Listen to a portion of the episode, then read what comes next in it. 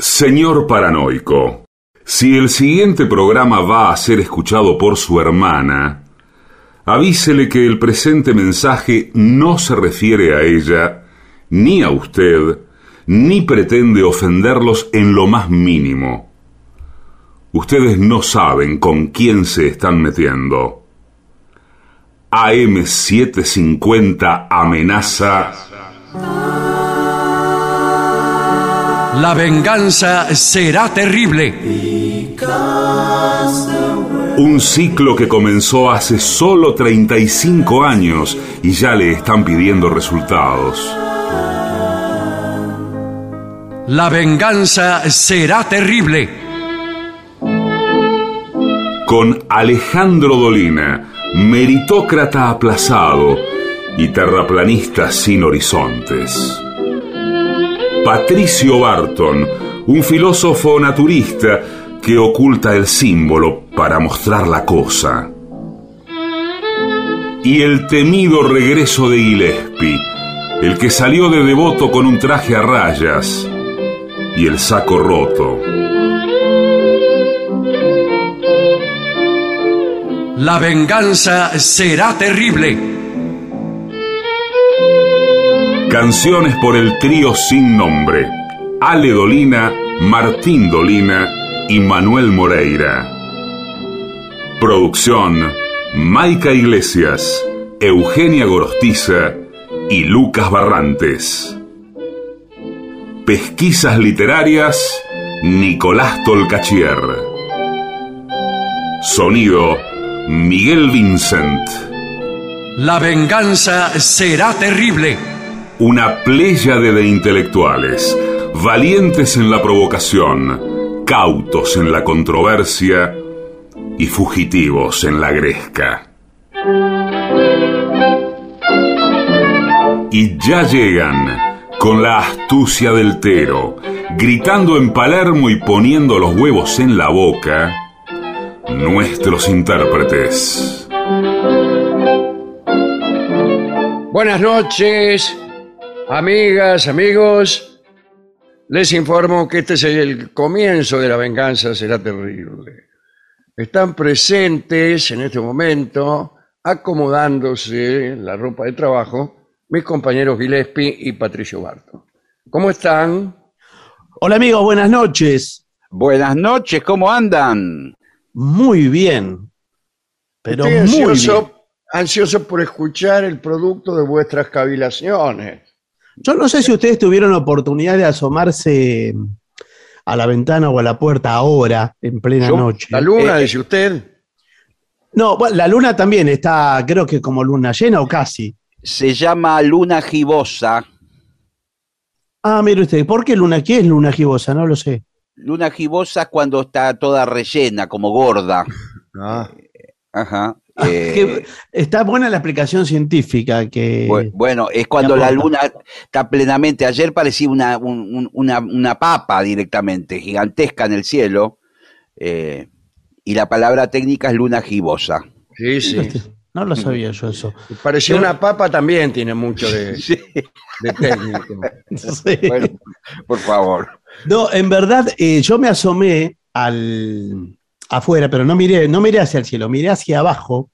Qué, qué costumbre que tenemos, ¿eh? Y bueno, Tan materialista de mirar siempre hacia abajo y olvidarnos de las estrellas. no, pero usted sabe que eh, está Esto cercano no, a las no es científico, pero es bastante estúpido también. Por favor. va a ver que va a ser un poco más. Porque miré al piso y, y se emparenta con las estrellas, porque me llamó la atención la cantidad de luciérnagas, No me diga, ¿a dónde vive usted? de bichos de luz que hay. Qué raro. En este mismo momento. ¿Sabe cuánto que Salgan, no veo un, un bicho de luz? porque hay mucha luz. Usted vive en un lugar muy donde hay Pero mucha luz artificial. Pero, Pero en no, sale, salgan ahora, salgan ahora los que estén en los Sí. alrededores de Buenos. Aires y Ahora. vayan a ver No, yo voy a, sal- voy a salir yo. la cantidad de luciérnagas curiosas que hay asomándose por la ventana. Ahí fue. No va a haber fue nada, La usted. ventana. Se fue, se fue, la- Dolina. li- literalmente se fue. Dolina. No, claro, pero eh, Dolina vive frente al obelisco, lleno de luz, con todos los carteles luminosos. No, no va a haber luciérnagas ahí. A ver cucarachas. Bueno, es, es parecido, pero no emiten luz, Pero sin luz, sí. Pero sin luz. Ahora, me surgió la inquietud. em, eso es un bicho hermoso, la luciérnaga curiosa, ¿no? De Sí, día no sé cómo es, de día no sé cómo es. Pero yo he leído a lo largo de mi vida muchas cosas, Sí. pero Sí. entre ellas he leído que la luciérnaga que emite luz es la hembra, Claro. que emite esa señal luminosa en, Para ver Bueno. si se liga algo. como que está disponible para la cópula, vamos a decirlo Claro, así, es- directamente. es- es- le digo, prácticamente Como, es un. como si entre los seres humanos fuéramos con una linterna. Sí, por favor, un cartel luminoso parece que Claro. dijera. No, imagínese que a usted se le prenda involuntariamente, que no lo pudiéramos ocultar. Sí, Sí. sí. La linterna. Sí. Claro, usted va, va con la luz encendida por la calle, Intermitente. Pic, intermitente. pic. eh, no deja de ser algo práctico, un poco delator también, pero, pero práctico. Sí. Ahora, a mí me llamaba la atención que tal cantidad de, de hembras luciérnagas, em, todas juntas, ¿cómo, ¿cómo es la situación? Porque me- nunca vi el, el- el luciérnaga macho. Eh, Apagado. Sí, lo que vio usted, señor. ¿Cómo es el, el- el- el tema biológico de eso? Pensé que me iban a, a desanar de este asunto. El No, macho el- directamente va donde, Claro, el, donde el- ve la lucecita, la lamparita. claro, el macho no lo ve usted porque es negro, anda por ahí eh, oscuro en, en- en la Claro, porque no ve. tiene luz. No pero, tiene usted luz. sí, pero usted lo conoce, ¿vio alguna vez el luciérnago? No, señor, yo tengo una ¿No se vida ve? muy atareada. Bueno, por eso no puede, no puede apreciar estas señales de la naturaleza. Que me Bueno, usted parece sabe que, que... nosotros tenemos hoy justamente, eh, Sí, hablando de señales de la naturaleza, Sí, uno de nuestros habituales capítulos también de ciencia, Ah, me bueno, parece bueno. Muy bien, me parece muy que bien. habla acerca de mitos y verdades, cómo nosotros hemos desmitificado el ambiente intelectual argentino, revelando eh, ciertas afirmaciones como, como, lo, como lo falsas que son. Perfecto, muy Sí. bien. Mitos y verdades acerca de las mascotas. Ah, bien. Bueno, bueno. Ese es el tema de hoy. Y podemos eh, trabajarlo como siempre. Uno de nosotros lee el mito en cuestión y después opinamos. Sí. Lo refuta, claro. Falso, verdadero. Gillespie tiene Sí. una gran precisión. Sí, tengan cuidado conmigo porque justo es un Sí. tema que Él domino. donde pone el ojo, Bueno, pone la misma. No, Yo soy Gillespie, mi- do- Gillespie domina el tema porque es amigo del profesor Romero, del cual todo el bueno, tiempo por habla. supuesto. Y al aparte, cual vamos a citar seguramente hoy Mm. eh, con el cariño Bueno. que siempre lo hacemos. por supuesto. Eh, A Bueno, mí me di- vamos, en- vamos directamente. Bueno, vamos. Mitos y verdades acerca de las mascotas. ¿Puedes enseñar trucos nuevos a un perro viejo? ¿Los gatos realmente odian el agua? ¿Los conejos viven de zanahoria? Bueno, eh, aquí hemos recopilado algunos mitos, eh, mitos y realidades. Vamos Bueno. al primero. Los perros pueden enamorarse. ¿Cierto o Falso, falso, falso. Cierto, cierto. Muy falso, muy falso. Muy bien, cierto. muy Cierto. ¿Cómo va a ser cierto, señor? ¿Cómo, cómo La se ciencia muestra que el cerebro de un perro libera oxitocina. Sí, señor. Oxitocina, que es la hormona del amor. Ah, mira Claro. vos. ¿Y dónde Pero- venden? No, ¿Usted bueno, cuando, la- la usted cuando se enamora libera oxitocina? Yo, mire, no tengo tiempo. Pero usted no tiene tiempo de nada. ¿Qué está haciendo todo el día? Este, acá dice, no dice cómo actúa. Bueno, pero yo lo que le puedo decir es que, por ejemplo, cuando se conforma una pareja entre eh, un perro macho, una perra y un perro, y, este, y Es un están trío. en- en- no, no, una, no, una perra y un perro, una Ah. pareja, cuando se conforma, y, y hay otros perros alrededor, cuidado, porque esa pareja ya queda constituida, y el macho puede ser muy celoso de los otros perros, ¿eh? Sí, señor. Claro. Sí, pero eh, ¿durante cuánto tiempo lo que dure el encuentro sexual? No, lo que si viven juntos toda la vida, es un matrimonio, pero en vez de ser de humano, de no perro. estoy seguro de eso, ¿eh? Pero mire que yo acá veo un perro, hay un perro petizo que lo tengo montado entre ceja y ceja, Sí, porque viene y me rompe la bolsa de, bala- de la basura. sí. Y el, el perrito eh, copula sin miramientos, eh, eh, totalmente Sí, poligámico. sí, eh. con cualquiera. Pero Sí, porque no, no porque sé no, si se enamora, pero porque no vive en pareja, es un perro solo, soltero. No vive en pareja en su casa. ¿Es que? Es un perro que vive solo, es, es soltero, no, no está en pareja ese perro. Pero y- Por eso y- el- y- y- si es soltero, ¿cómo tiene, según acá dice el señor, sí. numerosas relaciones cada noche? sí, Bueno. está ocupado, está todo el día ocupado el perrito. Pues, eh. Está libre, puede ir con quien quiera. Y lo he visto por otras cuadras, porque veo que en general un perro trabaja más o menos en dos, tres cuadras alrededor. Claro, para no tener que... Claro, Sí. si no se pierde. Se le, se le junta el ganado, si no. Pero, pero lo he visto eh, más allá de, de la rotonda. ¿eh? Yo he visto cada cosa. Bien. Acá una pregunta. Esterilizar o castrar Sí. a mi mascota cambiará su personalidad. ¿Verdadero o falso? Relativamente verdadero. Es verdadero. Relativamente verdadero. Es verdadero. Cambia la personalidad. Un Es gato. falso. Ah, bueno. La personalidad no se trata solo de hormonas sexuales, señor. Pero algunos comportamientos no deseados, no deseados por quién? Eh, no, No, deseado por por el patrón, por el Por humano. el claro. patrón, claro. claro. Eh, pueden reducirse, por- como por ejemplo, deambular, montar. Sí. Sí. Un perro. No, el eh, bueno, no los solo perros salen a andar a caballo. Sí. Está confundido el perro. Sí, sí. Tiene una confusión de especie. Buah. Después, esto es muy interesante. Seguro que viene una gran discusión durante los próximos 20 días. A ver, Los perros solo pueden ver en blanco y negro. Eh, me parece que es falso. eh, no, es verdadero, pero no sé si es blanco y negro. Ven en forma monocromática. Lo que no sé si son los colores blanco y negro o sepia o cualquier otro color. Bueno, dice que pueden ver algunos colores. Tiene razón el señor. Bueno, Menos colores que el ser humano. Ahora, como eh, un daltónico. Bueno, ¿Cómo ven los daltónicos? no, no vi. No, no hay que ser daltónico para ver lo que ve un daltónico. Ahora, pero así ahí- ve el perro.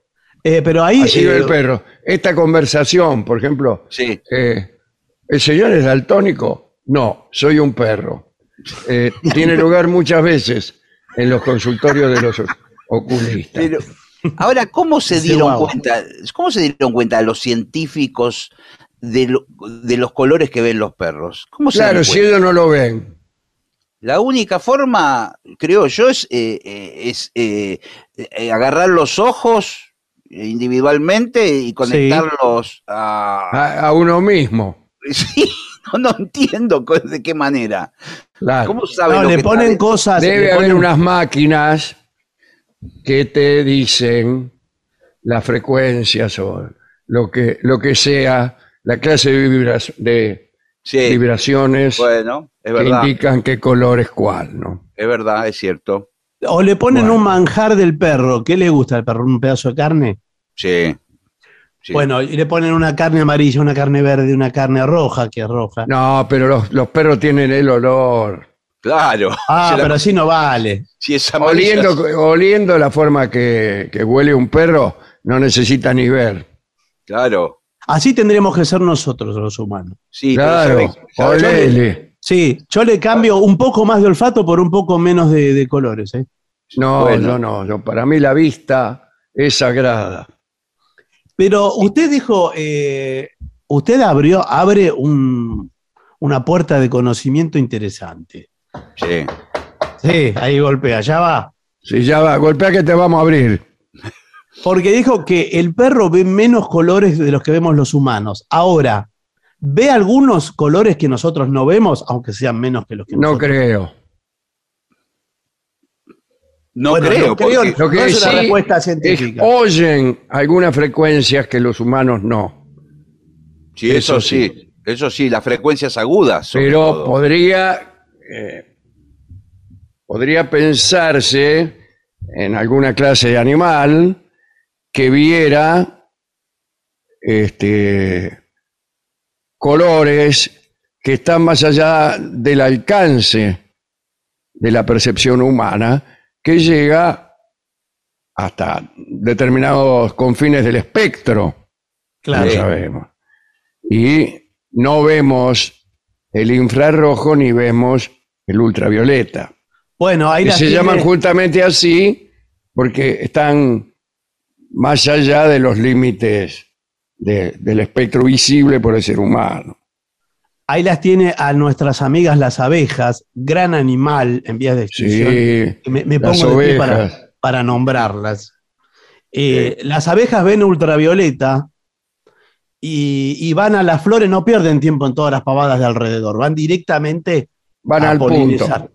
Van al punto. Entonces ven todo, eh, la- todas las que son flores que puedan polinizar, eh, van directamente a la flor. Y- Vio y que la flor es el órgano sexual de la planta, de alguna manera. Vamos a Sí, explicarlo. sí, Eh, sí. yo le voy a pedir, por favor, Sí, que bueno. vamos, que moderemos un poco Bueno, señor, nuestro pero- vocabulario, dado que hay muchos niños que hasta ahora están terminando de cenar con sus familiares y oyen una cosa así, Sí, sí. imagínense.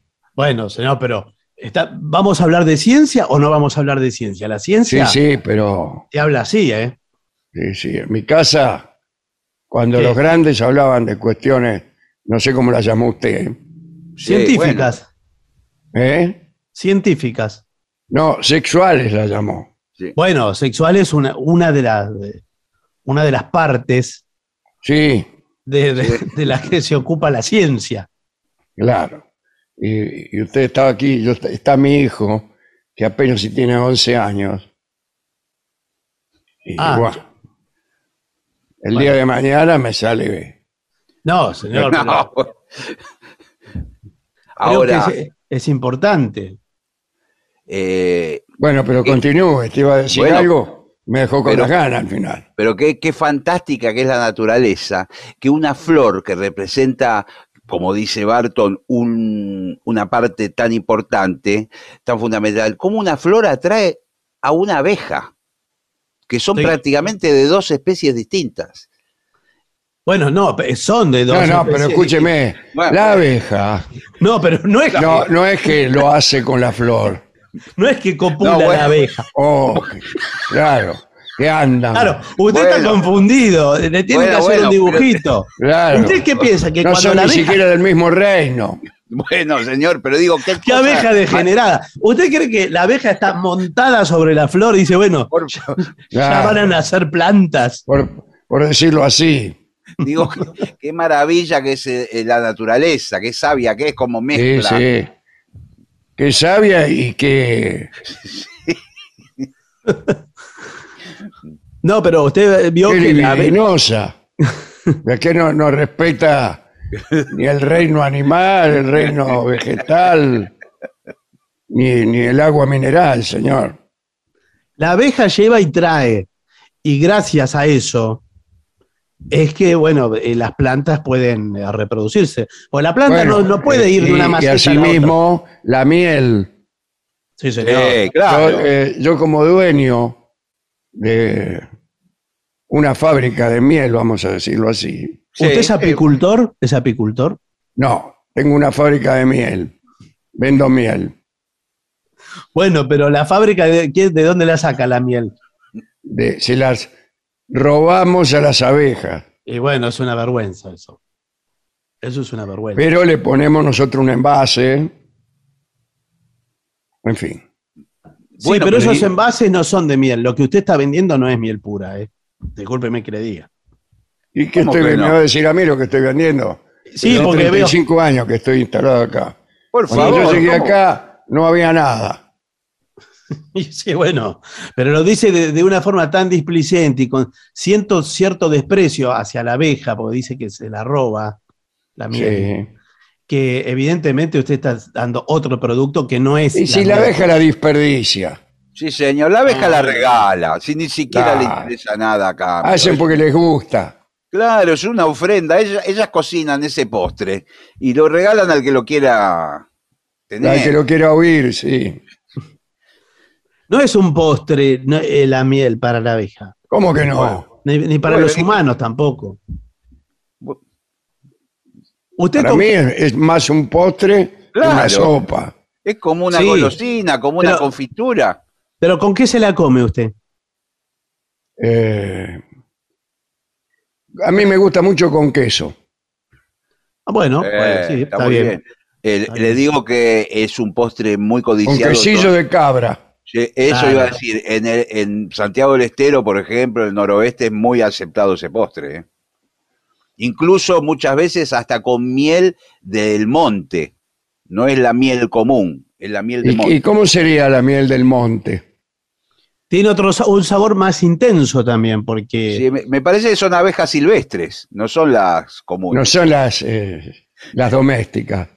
no, porque además depende eh, con qué con qué flores ande la abeja, lo voy a decir así. Claro, Claro. porque por ahí anda con unas flores. Que Dios mío, ¿no? Bueno, si usted le da siempre lavanda, lavanda, lavanda, le queda la miel eh, con algún aroma de lavanda. Bueno, otra afirmación. A ver, Los gatos odian el agua. Falso. es falso. Falso, muy bien. La mayoría de los gatos domésticos no son grandes fanáticos del agua, pero este, mucha bronca, este, quiero decir, mucho amor no le tienen. No, pero hay pero de en- todo. pero eh, hay felinos más grandes como leones o, o tigres a veces se meten en los arroyos. eh, Sí, no, señor. no- no es algo habitual, pero lo hacen. Eh, no en el mar, por ejemplo. No, en el No, mar no. no. No, eso no le gusta, los asusta y además, si, si hablamos de higiene, Sí. el, usted sabe que el gato se autoabastece con la lengua. Sí, se lambe. Claro. Sí. Eh, no hay nada más Lo higiénico. mismo que el buey. No, no, el buey, el buey eh, lo hace bien solo eso, ¿no? Pero, Sí. pero no hay nada más higiénico y, y de mayor asepsia que la lengua de un gato, ¿eh? Acá dice que esto, este odio que tienen por el agua puede deberse a que no se le seca el pelaje muy rápido. Entonces se, sientan, se sienten incómodos, tienen frío y a lo mejor los descendientes originales de los gatos evolucionaron en áreas desérticas donde la tierra es seca y tiene muy poca lluvia. Así que no están acostumbrados, pobres animales. Sí, me, me desorienta en el informe científico la expresión a lo mejor que usted dijo. Bueno, acá A todo es un terreno de la conjetura. A lo mejor evolucionaron en un desierto. ¿Dónde? Bueno, eh, en Egipto. Claro. Si vienen de Egipto, son egipcios los gatos, ¿no? Sí, señor. Hay pinturas Sí, rupestres de, miles de años donde ya hay gatos. Sí, Lo que está no bien, había pero- todavía era egipcios, pero. pero Está sí, bien. Eso podría ser una evidencia de que eh, había gatos en Egipto, pero quizás también había gatos acá en el delta del Paraná. Ya, pero no, acá no había que te, te hicieron una miserable pirámide Y bueno, para, para dibujar un gato. por eso no, nunca lo sabremos, pero Claro. quizás había. Eh, sí, eso me hace ir al tema de quién construyó las pirámides. Bueno. Y Hoy- bueno, una usted- civilización. Por ejemplo, usted agarra una empresa de tecnología de última generación norteamericana y le dice, construyan esta pirámide y hoy con toda la tecnología que hay no la pueden hacer. No, ¿Cómo que no la pueden hacer? Si hay réplicas por todas partes de esas pirámides. no, no, pues no saben cómo, no se, no. Pero ¿cómo se no a explican. Los científicos no se lo explican. Como Señor, un gato, un simple gato podía en Egipto hacer pirámides que ahora hoy, con todos los adelantos de la construcción, Claro. no la podemos hacer. No. Pero ¿cómo si hay hasta un boliche en Villa Gesell, creo que, que tiene forma de pirámide, La- en Mar del Plata? ¿Dónde? La única respuesta es que solamente extraterrestres la pudieron construir. Porque Sí, en Villa Gesell sí. No, señor, están en Villa mezclando. Gesell todo el mundo habla de los extraterrestres que construyeron el boliche ese de la pirámide. Me parece que nuestro informe está perdiendo rigor científico. eh. Bueno, es que eh, hoy, hoy no trabaja el mismo equipo de siempre. Claro, bueno, está mezclando algunas cosas. Sí, sí. Los caballos, otra afirmación, tienen recuerdos extraordinarios. Igual, especialmente si han ganado el Carlos Pellegrini Claro. o el Gran Premio Nacional. ¿Cómo olvidar aquella carrera? Eh, para, mí, no- para, para mí es verdad. 1.59 los 2000. Para mí es verdad esa afirmación. Hay casos de caballos que se acuerdan, por ejemplo, de una persona después de 20 años. ¿Y cómo sabe usted que se acuerdan? No, porque por ahí es una persona que estaba con el caballo, que lo crió, se, se va 20 ¿Qué- años qué? El caballo dice, ¿qué tal? Y cuando regresa el caballo le mueve la cola, se acerca y si No, esos son los perros que mueven la cola. le mueve la Bueno, cola. señor. El caballo mueve la cola porque tiene moscas. lo reconoce, señor, lo reconoce después de 20 años. Pero el caballo no mueve la cola de alegría. Claro, ¿qué fiesta? ¿Cómo hace fiesta un caballo? Dígame. Mueve la cola, se acerca, se, lo- se, se le, deja- se, le, se le sube con las patas Sí. en los hombros. Dame la patita. Mira, a mí me mueven la cola todos los caballos y no estuve hace 20 años con ninguno. Voy a leer lo que dice el informe. Bueno, a ver. Cierto. ¿Vio? Dicen que los elefantes nunca olvidan, pero unos estudios, Unos estudios. no podría decirle cuáles, Sí. no, no parecen muy riguro- rigurosos No. al ser mencionados. Pero han demostrado que los caballos también tienen poderes extraordinarios de memoria. Todos sabemos que son criaturas muy inteligentes. ¿Quién sabe eso? Todos. Todos. Bueno, El informe dice todos. pero la investigación ha demostrado que pueden recordar a las personas después de largos periodos de separación. Y también tienen la capacidad de recordar estrategias complejas de resolución de problemas Sí, durante señor. 10 años o más. Sí, señor. ¿Qué problema tiene un caballo? No, Sí, no, no, eh, es verdad. Está, se sorprendería porque en ese eh, rubro de animales inteligentes puede encontrar, por ejemplo, el cuervo, que es el pájaro más inteligente de todos los pájaros. E incluso los adiestran en algunos lugares del mundo para que junten la basura y la pongan en los tachos de basura. Y Trabajan no se para los, quejan. No, trabaja para los municipios. No, los Pero cuervos, usted digo, no se quejan esos que están... El profesor Romero no se queja. No, no, bueno, pero eh, lo, lo hacen con gusto. Eh, ¿Pero cómo lo hacen con gusto? Eh, ¿Usted me dice que el cuervo en vez de sacar la basura la pone? No, eh, por ejemplo, hay 10 cuervos en una plaza y cuando Sí. se va la gente, juntan toda la basura y la ponen en los tachos. Eso Y le bueno, dicen. eso, eso está comprobado. No, señor, le dicen cuervo a los empleados de limpieza como No. le dicen chancho a los No, inspectores. señor. los eh, cuervos son los que limpian. aprenden a hacer tareas, por ejemplo, eh, si tienen que pinchar, por ejemplo, con un palillo, con un escarbadiente, una aceituna para comerla, aprenden con el pico a agarrar el escarbadiente, a pinchar la Sí. aceituna y después En la el ferrocarril los, los hacen picar los boletos. Sí, señor. Pero no es más fácil agarrar la aceituna con el pico, pierden tiempo Pero buscando digo, un escarbadiente. a pesar de no tener brazos, aprenden a usar herramientas con el pico. Son inteligentísimos.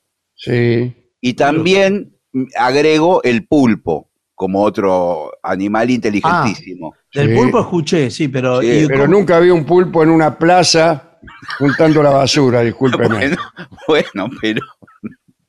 Ahora, ¿y cómo se evidencia la inteligencia del pulpo? No, le, No le hacen- relacionándose con los humanos. Bueno, Le hacen- ese ya es uno. le hacen trampas lógicas y lo encierran en lugares y tiene que él arreglárselas para abrir con puertas y salir y los pulpos salen a los cinco minutos afuera el pulpo. Engañan a sus rivales ¿sí? eh, escupiendo tinta. Ah, yo no sabía que la escupían la tinta, me parecía que No la sé hacían- si la escupen o, No, creo o que no. ¿eh? la segregan de alguna otra forma. Sí. Siempre vamos, apelamos al segregar cuando estamos en problemas. Muy bien. Voy a continuar adelante con el informe Muy bien. porque este, tiene esta, esto, esto, esto. Eh, por ejemplo, ¿por qué las vacas, algunos, algunas preguntas, ¿no? Sí. ¿Por qué las vacas no pueden bajar las escaleras? Bueno, Ah, por empezar, es un hecho que no Sí. pueden bajar escaleras. Yo nunca me encontré con una, eh, con una vaca en la escalera. A No, mí me Y eso que aquí yo ya lo he dicho en la reunión anterior, en este, en este edificio, sí. Y hay gente que no respeta las escaleras, los No. rellanos ni los pasillos. Bueno, me he señor, pero- encontrado con cuadros dantescos no sé Bueno, si de lujuria, señor. Bueno, bueno, sí, entendimos. Ya, casi de lascivia, le diría. Un, un, escal- un escalón más de la lujuria. yo no soy ninguna vaca, señor, ¿eh? No, pero ¿por qué se da por aludida? No, ¿Por no, qué se porque- da por aludida? No. Porque empezó hablando de las vacas y de la escalera y ¿No será porque yo la vi la otra noche? Justamente con el lechero Sí. que estaba haciendo ejercicios inherentes a su profesión. La estaba pasteurizando. Sí. ¿eh? poco de respeto, ¿eh? le voy a pedir. Acá dice que las vacas tienen dificultades para bajar escaleras porque la inclinación y la estructura de las escaleras no se encuentran en la naturaleza. Ah, pero mire usted, entonces tampoco la sube. Claro. Eh, no, menos todavía la sube.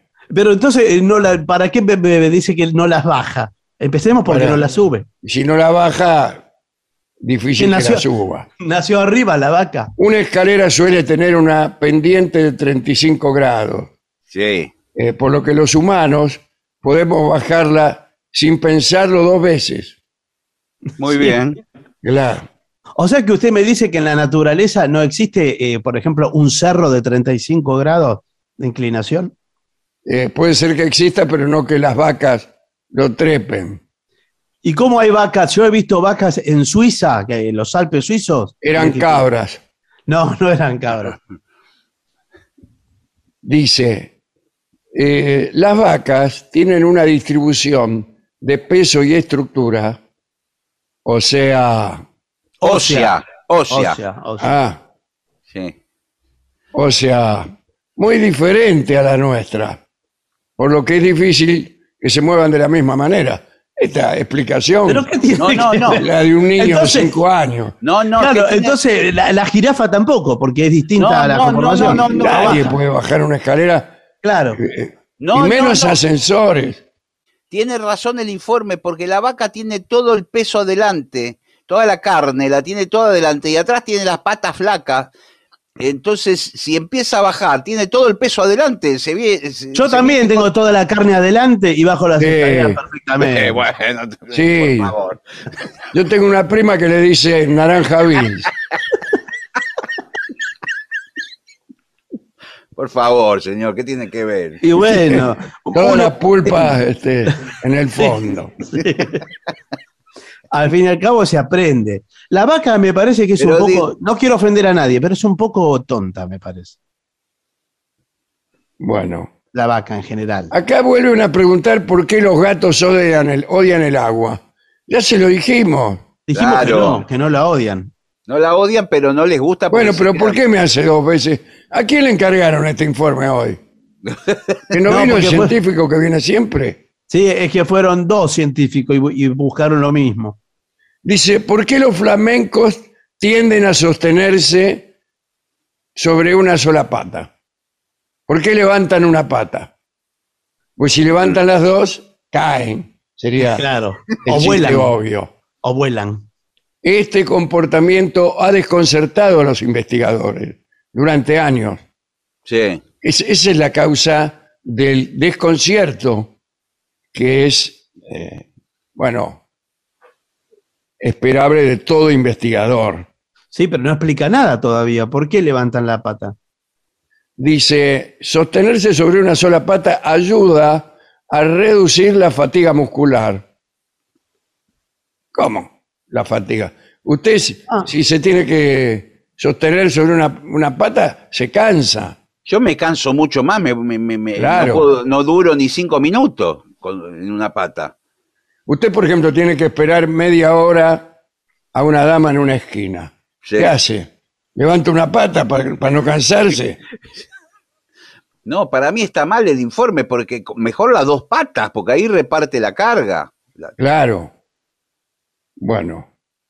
eh, otra posible explicación implica el mantenimiento de la temperatura corporal, debido a que las aves pierden mucho calor a través de sus patas.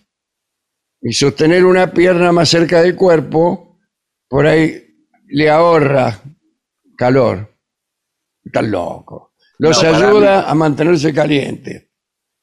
Ese- esa me suena más probable, pero no sé si. Porque veo que el flamenco es raro que habita en zonas muy frías y muy cálidas. ¿Cómo duermen los caballos? Para mí no duermen Chos. los caballos. Los caballos duermen Sí. parados. Sí, como los caballos y los vigilantes de provincia Sí. duermen parados.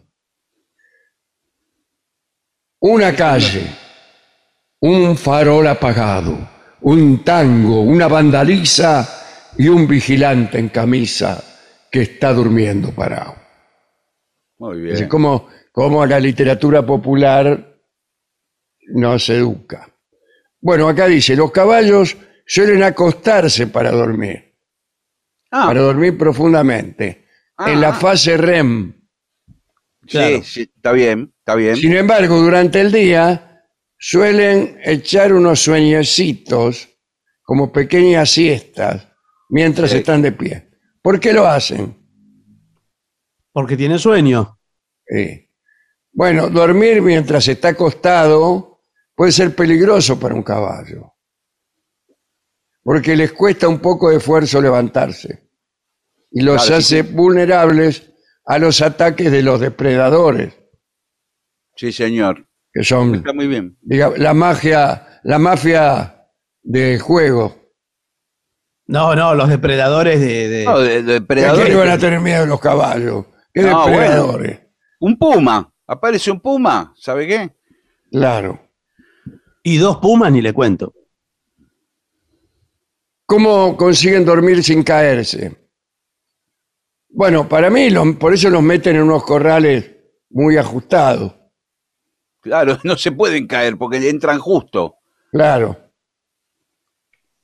Bueno, pero el caballo salvaje eh, no, no tiene corral, anda por ahí. Bueno, señor, acá no estamos hablando de caballos salvajes. Igual le digo que es Estamos más hablando de los caballos del hipódromo. Bueno, No, no, usted dijo del hipódromo. Esto es un informe científico. El hipódromo es algo muy ajeno a este digo, mundo. el caballo al tener cuatro patas tiene más posibilidades de tener estabilidad que una persona que tiene dos patas. O, o un flamenco. Bueno, encima eh, tiene dos patas y encima usa una sola. Mire Bueno. si el caballo se parara en, en una pata sola para dormir. entonces tiene al, frío. ten- al tener cuatro patas es como una mesa con una con la cabeza arriba. El caballo es muy parecido a una mesa, Bueno, ahí está. pero eh, no tan ancha. No, y Claro. más alta. Pero bueno, todos, los, todos los cuadrúpedos entonces son parecidos a mesas. Claro. La idea de la mesa en realidad viene del examen de cuadrúpedos. Cuando el hombre primitivo empezó a examinar y a meditar sobre el concepto y objeto del cuadrúpedo, enseguida se le ocurrió la idea de la mesa. De simular un cuadrúpedo para depositar sobre él toda clase de objetos. No, bueno, pero entonces que cuando vio un bípedo, ¿qué hizo? ¿Eh? Inventó. No, Cuando no vio un bípedo- nada. Ah, No. bueno. Cuando vio un... eh, Con mesa de dos patas. no, por eso. Cuando vio un cien pies, ¿qué hizo? No hizo nada. No Bueno, siempre. solo No se trata de que el hombre primitivo ve algo y, y hace otra cosa. Bueno, pero como usted saca conclusiones apresuradas, a mi Yo juicio, saco una sola y tardé bastante. Sí. Bueno, No sabía eso. no tengo más, me parece. Bueno, No muy eran bien. tantos mitos al Sí, final, hay. porque- ¿Es verdad que nos tragamos arañas mientras dormimos? Y debe ser verdad. Sí, la respuesta es ¿Quién- verdad. quién- quién- quién diría una mentira tan absurda? Es Pero verdad. como arañas, ¿quién se tragará? ¿Se traga arañas? Sí, sí. Nos tragamos una media, una media también, Por favor. una media de ocho arañas al año Hable mientras por usted. dormimos. Hable por usted. Pero ¿Dónde duerme? eh, ¿Dónde duerme usted? dice que está muy arraigada en la cultura popular. Bueno, tan arraigada no debe estar porque es la primera vez que lo oigo. Sí, yo Sí, también. bueno. No, pero Jamás esto, escuché eso. Esto pasa en gente que duerme con la boca abierta. Entonces Y la acá araña, dice que no es cierto. bueno, Ah, La araña- fantástico. la Pero araña, entonces eh, acaba de inventar algo para después decir que no es cierto. Sí. ¿eso o no? Sí, Y bueno, tam- tampoco entonces nos tragamos cucarachas. Terminemos con ese mito que acabo de inventar. bueno, hay varias razones por las que las arañas no nos molestan mientras dormimos. Ah, mire, a ver, Bueno, a lo mejor porque tenemos la precaución de matarlas cuando entran en la pieza. Bueno, primero porque somos muy grandes en comparación con las arañas. Claro, sí, bueno, Hable por está usted. muy, está muy bien. nos ven como parte de, de su paisaje, no como un ser.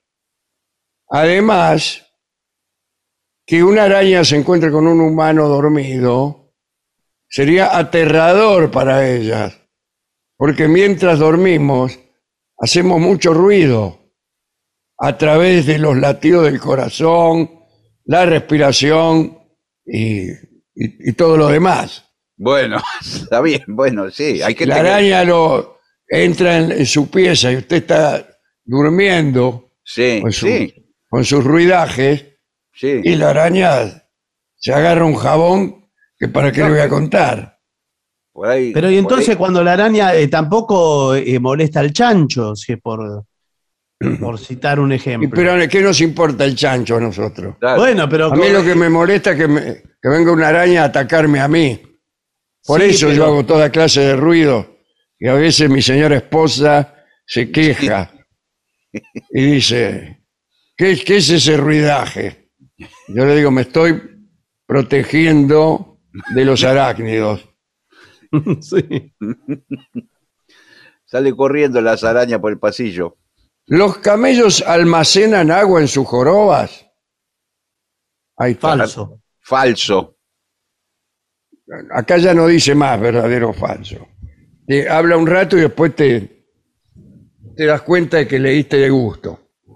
Eh, no es verdad. Veo. Verdad. Porque todos Falso. dicen, el camello aguanta mucho en el desierto sin tomar agua. Sí, Y todo dice, es porque tiene agua en la joroba, tiene. No, no Sí. tiene. No, es un mito. La joroba de los camellos en realidad almacenan tejidos, pullover, no, señor. Como tejido graso. claro. que no Todo agua. grasa. Es, es el corte más barato del camello, la, la Sí. joroba. Bueno, ahí ¿no? sí, los tipos de las caravanas, cuando la comida es escasa, por ahí hacen sonar un camello Sí, y le comen la grasita de la joroba.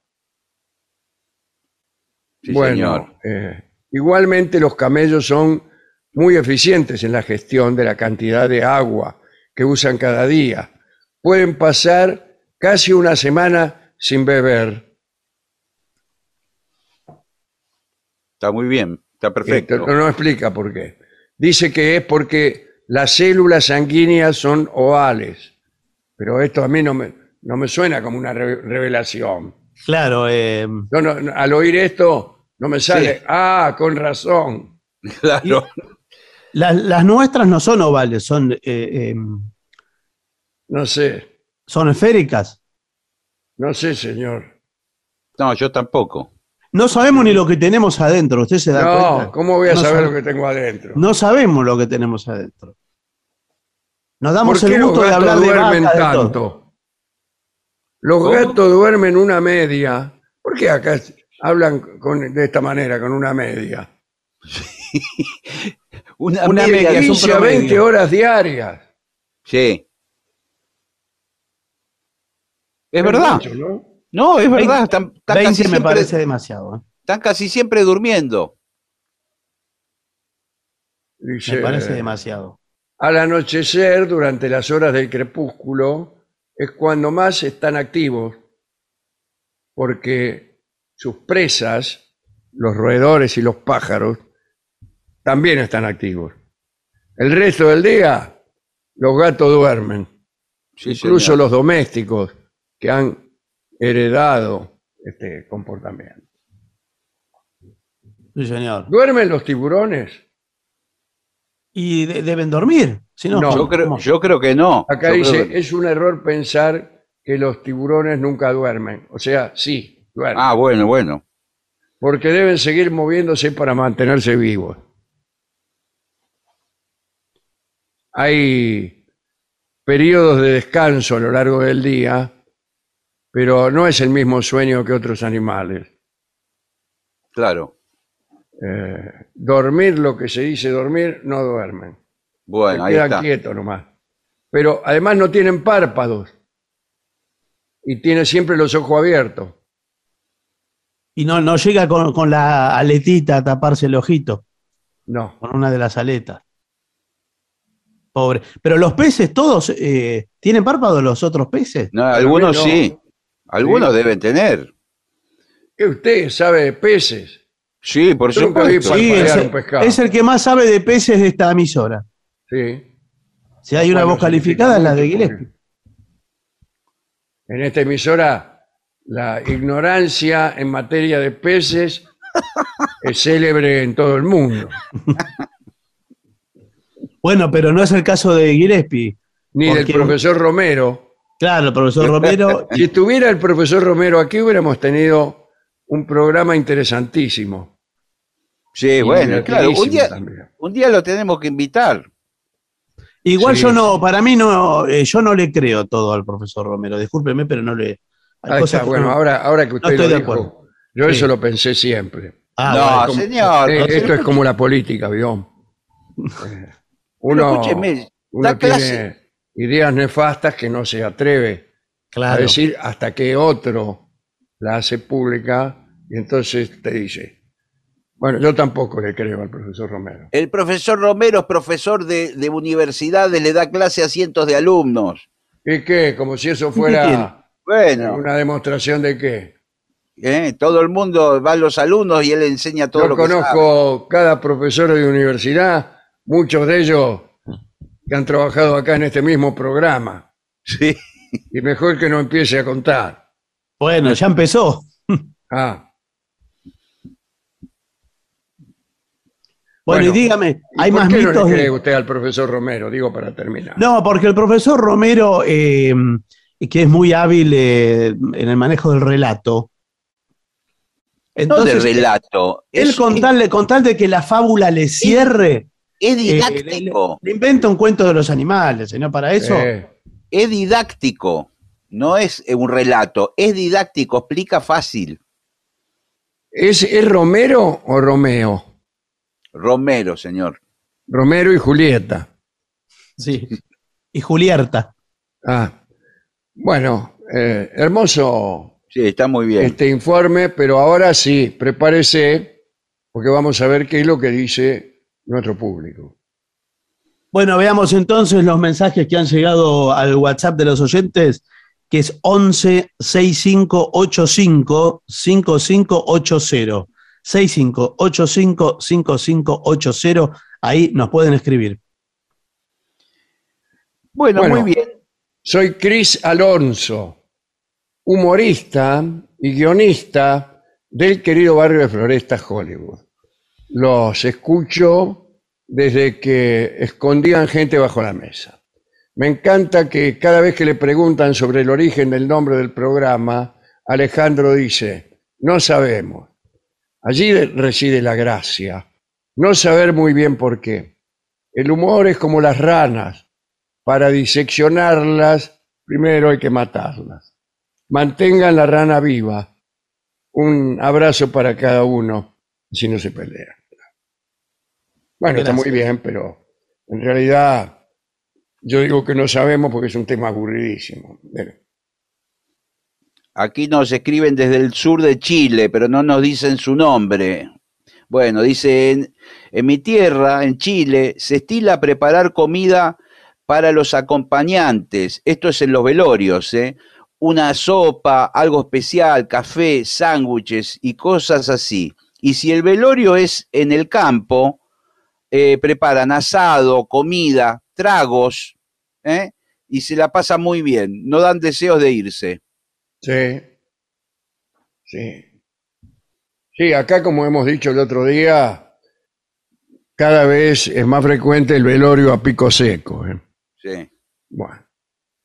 Soy Nacho de las Sierras de Córdoba. Anoche hablaron de la gente que lleva la radio a la cancha y dice que es importante para saber los cambios, quién hizo el gol, etcétera. Bueno, Sí, es pero ya, de no- talleres este señor. ya casi no se ve eso, ¿eh? Sí, sí.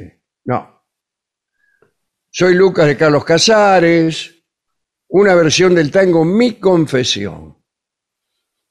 Y si alguna vez nos pueden contar la historia del tigre de Quequén o algún bandido rural de nuestros pagos. Sí, había una serie de amigos míos que estaban, por ejemplo, el gordo Soriano Mm. Sí. estaban muy obsesionados con, con los bandidos rurales y los relacionaban con el alcance del Estado, es decir, con la política. Bueno, eh, León Gieco tiene un disco íntegramente dedicado a los bandidos rurales de distintas zonas. Claro. Cada tema para un bandido rural. bueno, eh, no, estoy leyendo el anterior todavía, porque quería decir que era un mensaje, el mensaje de, de Lucas, de Carlos Casares, que no hay, que yo sepa, no hay un tango que se llama Mi Confesión o no lo conozco. Mejor es que no lo conozca. Hay tantos tangos que seguro que hay uno que se llama Mi Confesión.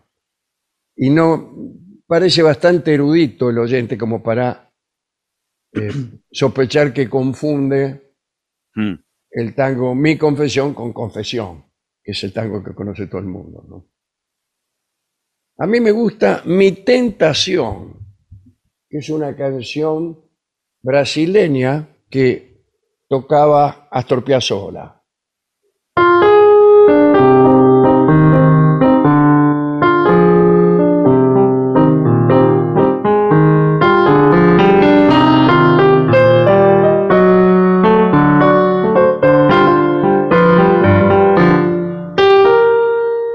Así, no, era.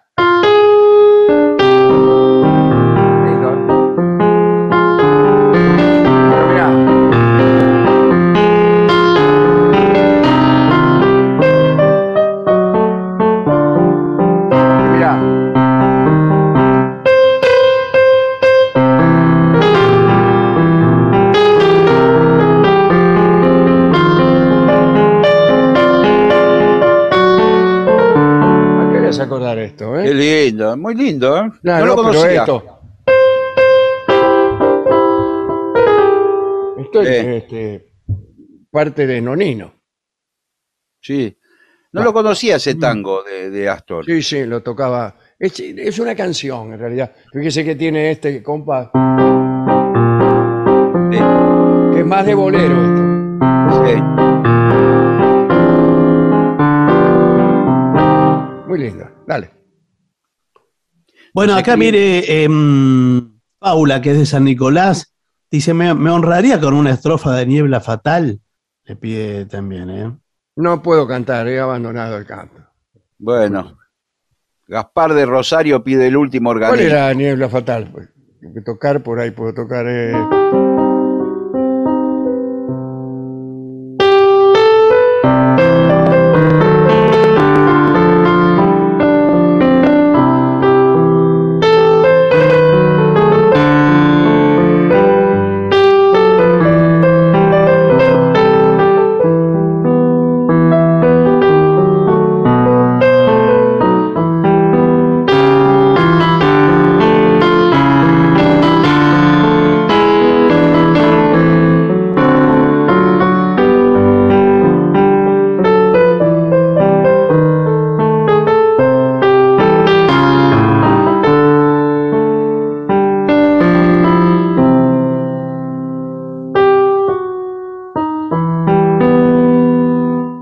la, la segunda, hace una modulación muy linda. Algún día este, vamos a, le vamos a pedir a alguien que lo cante. Dale. Muy lindo. Acá Gaspar de Rosario le pedía el último organito. Sí, no, ya está. Ojalá, ojalá pueda volver a, a canturrear un poco, pero por ahora no podemos. Sí, me está costando hablar incluso. Vamos a ver. Buenas noches, muchachos. Recuerdo en una presentación de La Venganza en Rosario, unos muchachitos que estaban en la fila al lado nuestro, al lado de nosotros, Sí. eh, se hicieron un festín gastronómico. Arrancaron con lata de cerveza y papa frita.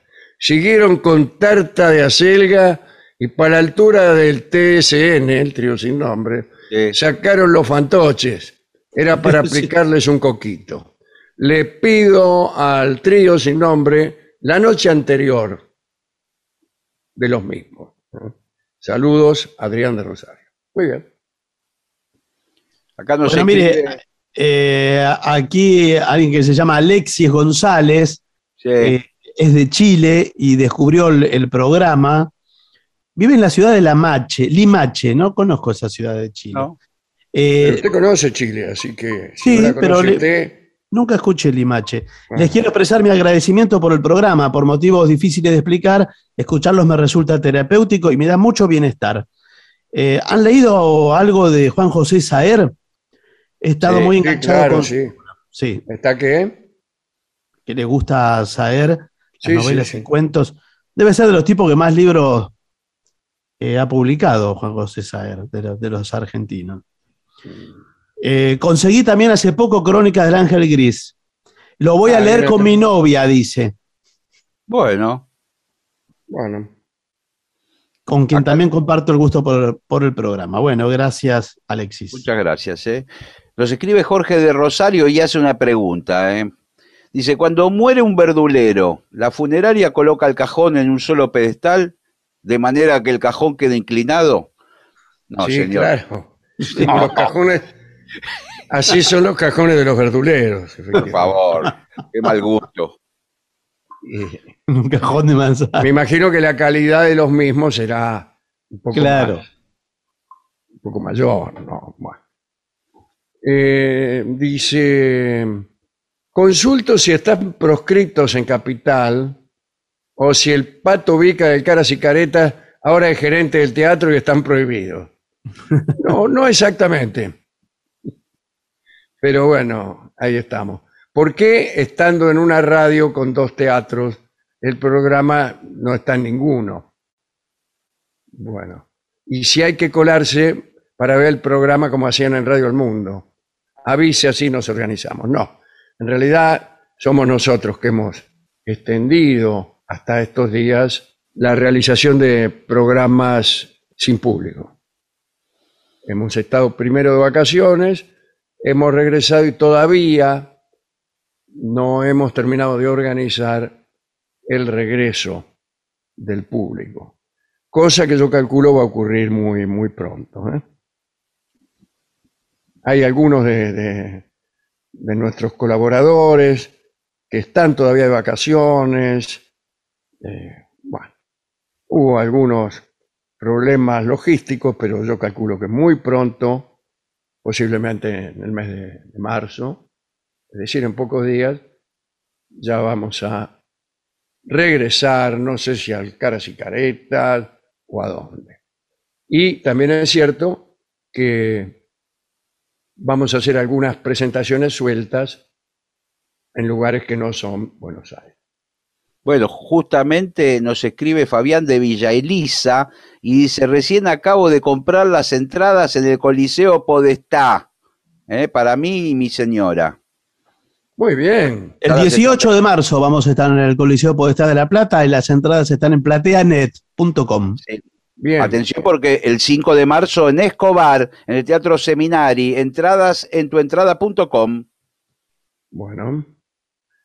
Laura Cañas es de La Plata. Le desea feliz cumpleaños a Ale Dolina, Muy bien. eh, nuestro director musical. Este, y cuenta que ya tiene su entrada también para el 18. En primera fila. Esto no es una buena noticia para nosotros. No, ¿Por qué no? Y porque hubiera sido mucho mejor que nos hubiera dicho, tengo una entrada en la fila 17. Bueno, Claro. pero siempre empezaron hoy a vender las Bueno. entradas, que, que ya esté hasta la 17. Bueno, Bueno, acá eh, Gustavo de Santo Tomé en Santa Fe dice, a los 13 años los conocí, eh, pasaron radios, relojes, Walkman, estéreos, celulares con tapitas, hasta llegar a las aplicaciones y al podcast. Y ahora con mis 41 años, elijo a mi familia, a mi equipo de fútbol, Unión, y a la venganza será terrible. Dice, son las tres cosas que elige Gustavo. bueno, bueno. no tengo más mensajes. Celia de Montevideo dice que nos escucha mientras está de vacaciones en Punta del Diablo. Mira vos. Se, se ve que se escucha bien ¿eh? la radio de- del Uruguay.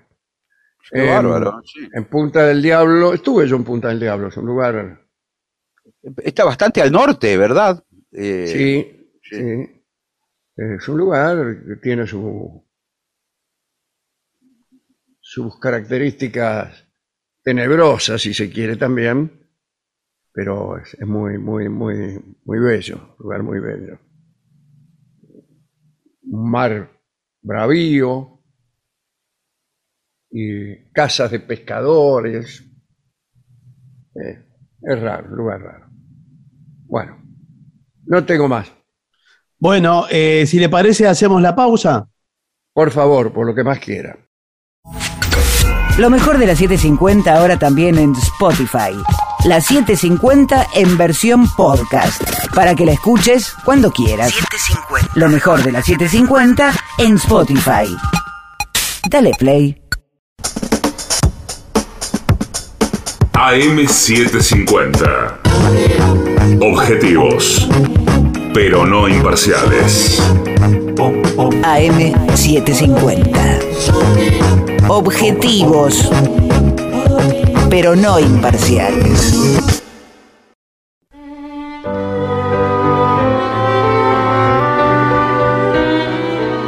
Continuamos en La Venganza Será Terrible por las 7.50. Les recordamos que ya estamos transitando ¿eh? la temporada del año 2022. Estos no son programas grabados de, otra- de otra época. Estamos haciendo el programa. Y recuerden que nos pueden escribir ¿eh? al 1165855580. Ese es el WhatsApp. Y también nos encuentran en las redes como La Venganza Radio. Eh, hablaremos de la llegada de Catalina de Médicis a Francia.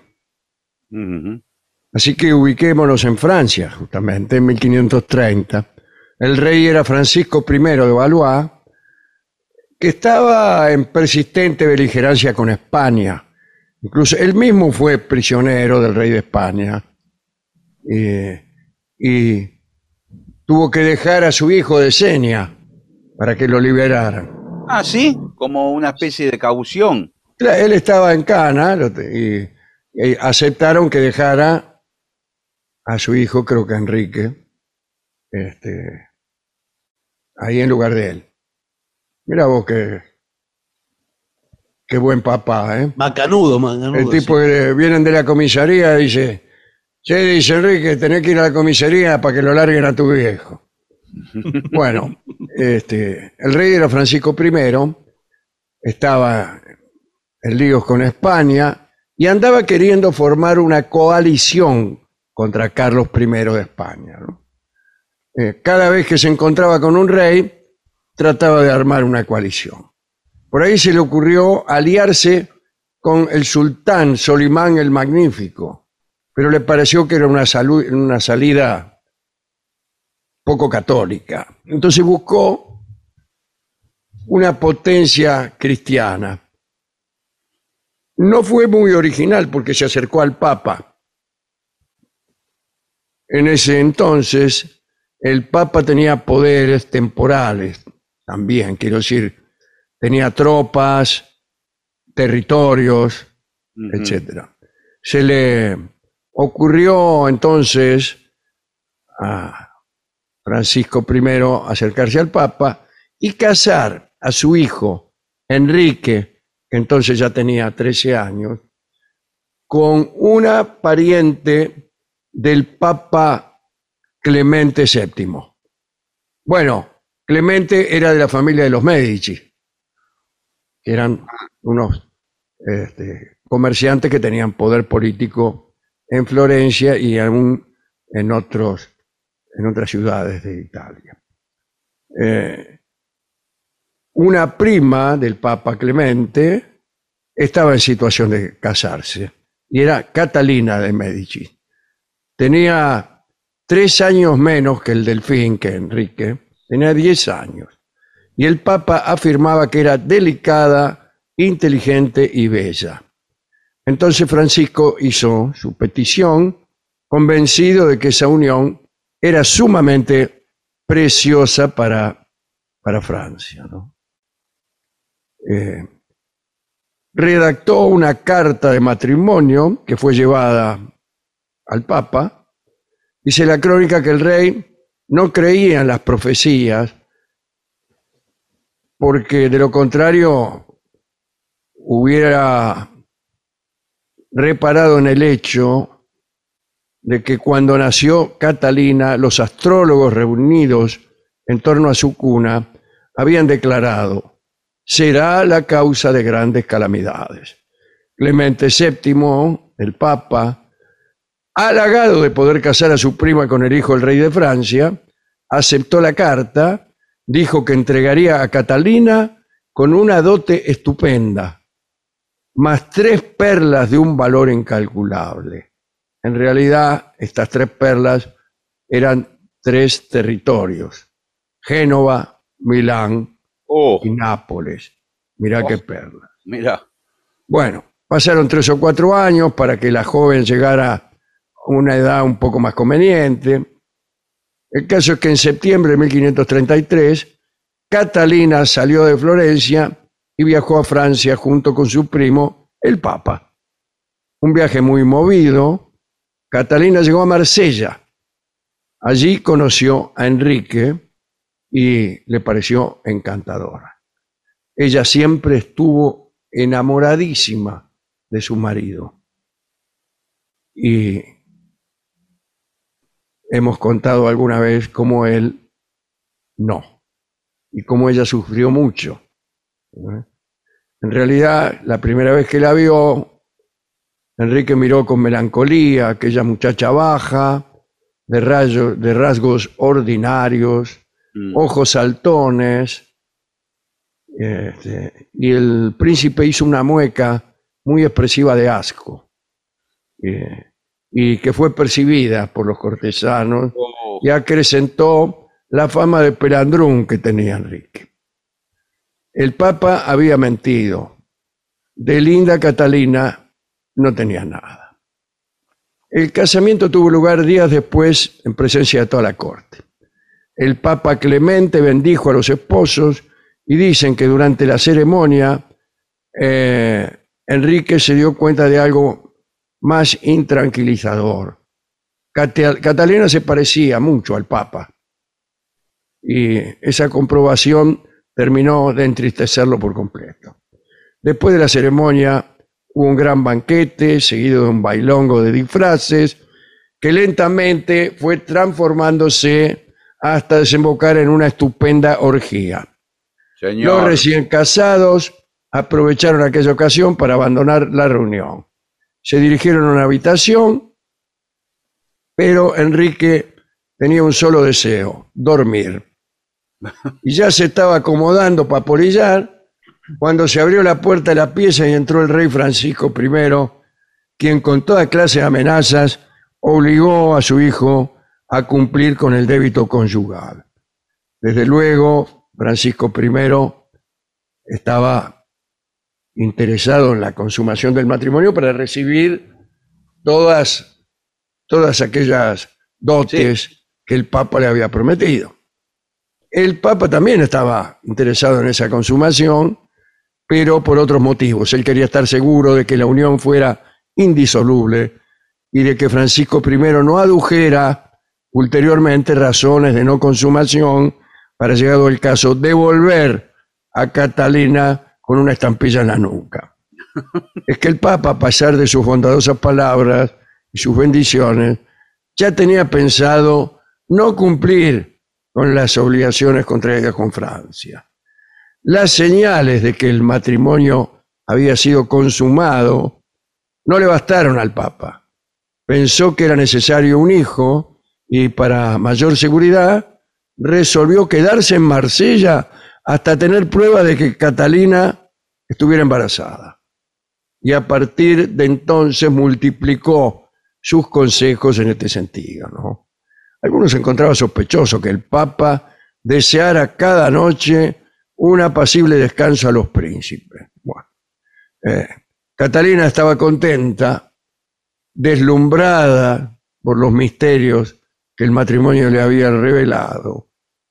Y Enrique suspiraba con los consejos del Papa, que cada tanto le golpeaba la puerta de la habitación y le gritaba, creced y multiplicaos.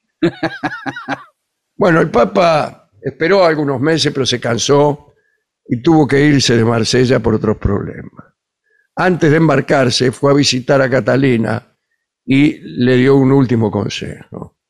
A una niña animosa nunca le falta posteridad. Bueno, Francisco, creyendo en la buena fe del Papa, se puso a esperar a que le dieran Génova, Milán y Nápoles. Pero el Papa nunca cumplió con la entrega de esos territorios y no cumplió de un modo muy ostensible. Se murió. Uh, Y cuando se muere un papa viene otro con ideas contrarias y al que no se le pueden reclamar las ciudades que prometió el anterior, con tal de casar a su prima con el príncipe de Francia. Cuando Francisco se enteró de ese deceso, se entristeció mucho y dijo, me dieron la mina, pero me la dieron desnuda. En cuanto al pobre Enrique, desconsolado al ver que su casamiento con esta chica no servía ni siquiera para el bien del país, se amargó más profundamente. Luego, viendo que aquella melancolía no servía para nada, se alejó de su esposa y comenzó a tener amantes. La principal de ellas fue Diana de Poitiers. Diana de Poitiers. Eh, Catalina era muy... Bueno, discúlpeme. Eso sí, sí, sí. Era tan Era celosa que, que- que casi rompe el órgano. Sí. Ella eh, dormía, o sea, ocupaba un- una habitación que estaba justo arriba de la habitación en donde se reunía su marido Enrique con su amante Diana de Poitiers. Y había, había hecho un agujero, Catalina, y por el agujero, discúlpeme, sí. espiaba las actividades de su marido con, con su amante. Oh, Eh, una cosa eh, bastante horrorosa. Yo les mostré a los muchachos en el Museo del, del Louvre, que era el palacio donde vivían los reyes de Francia. Mm. Eh, una, un adorno sobre el techo de una escalera. Sí, El techo inclinado de una escalera, inclinación que correspondía a una escalera del piso superior. Y ahí había muchos adornos, ¿cierto? sí. frisos, firuletes. Y un firulete era un escudo que mostraba enlazados los, las iniciales H, Henry y, y D, de Diana, con una especie de corazón. Oh, Y eso estaba construido en el palacio. Esa se tenía que bancar qué- bárbaro. Catalina de Medici. Y Yo tuve la suerte de, en el museo, que es el, el antiguo palacio, de encontrar esa, esa especie de corazón del que había leído. Pero lo vi y después se los mostré a los muchachos y les, les contaba esta historia. Catalina, por otra parte, no era, no era muy mansa, que digamos, era malísima. Había traído de Florencia unos tipos que decían que vendían perfumes, pero eran envenenadores Oh, que se encargaban de los asuntos políticos de, de Catalina, ¿no? Con el siguiente procedimiento, envenenaban a sus enemigos.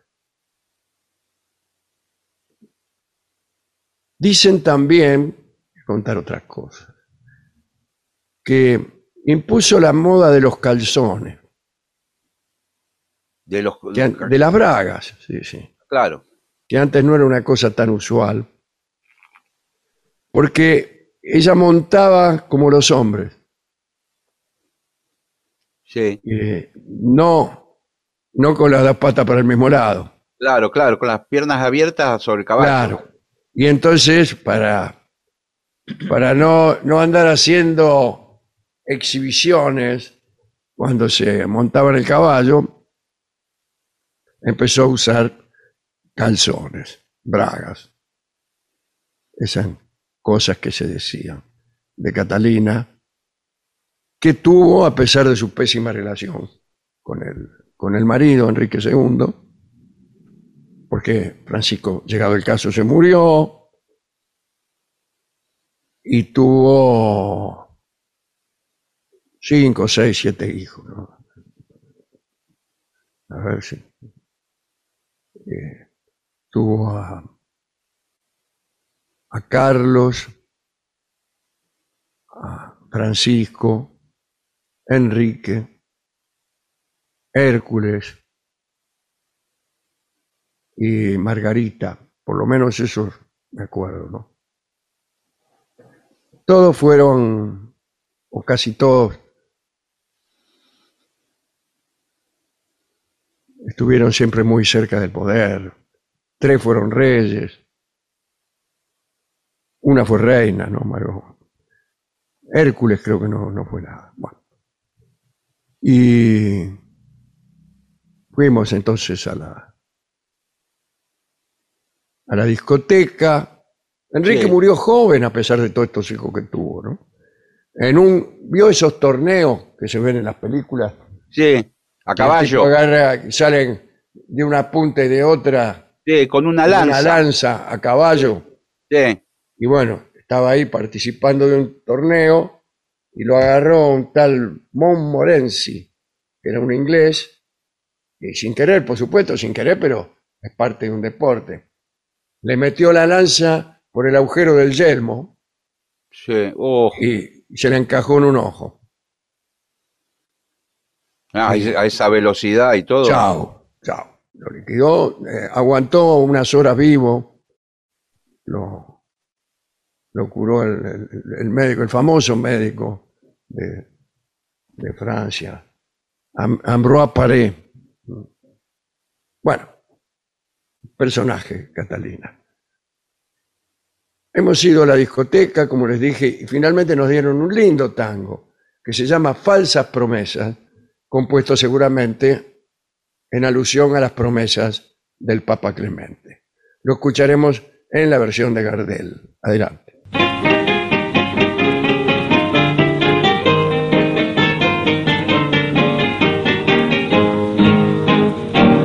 Con un mundo de esperanzas e ilusiones, hasta el pie de tu ventana un día fui para darte enamorado las canciones en las brisas matinales aprendí. Yo soñaba que eras tú la mensajera, la divina mensajera de mi amor, y corría siempre en pos de esa quimera que a mi pecho lo ha llenado de dolor. Con tus risas y promesas engañado me tuviste, hasta que después me hundiste en un tremendo sufrir. De ingrata te reías, sabiendo que mis amores, a pesar de sus dolores, solo soñaban en ti. Hoy andando entre las zarzas del camino, nada espero de la vida en mi ambular. No me alegran de los pájaros los trinos, ni me encantan las bellezas del pinar. Es que llevo las congojas de tu engaño, es que siento derrumbada mi ilusión. Y el recuerdo del pasado me hace un daño que destroza mi sensible corazón. Con tus risas y promesas engañando me tuviste, hasta que después me hundiste en un tremendo sufrir. Y de ingrata te reías, sabiendo que mis amores, a pesar de sus dolores, solo soñaban en ti.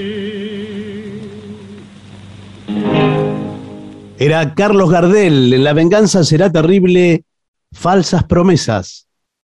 ADUNLAM, la Asociación de los Docentes de la Universidad Nacional de La Matanza. Una organización creada con un solo y claro compromiso, defender la Universidad Nacional, pública, gratuita y de calidad. AM750. Objetivos, Objetivos, pero no imparciales. pero no imparciales. AM750. Objetivos, pero no imparciales. Pero no imparciales.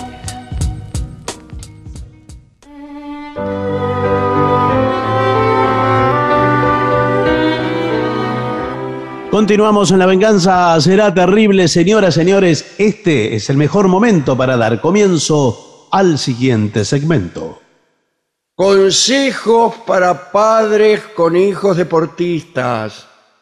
Bueno, muy bien. Claro. Cada vez somos más los padres que procuramos que nuestros hijos hagan algún tipo de deporte a edades tempranas. Sí, ¿Qué está muy bien. Que se levanten temprano. No, no, No. ya, ya, ya en jardín de infantes lo llevan a, a la escuelita a levantar pesas.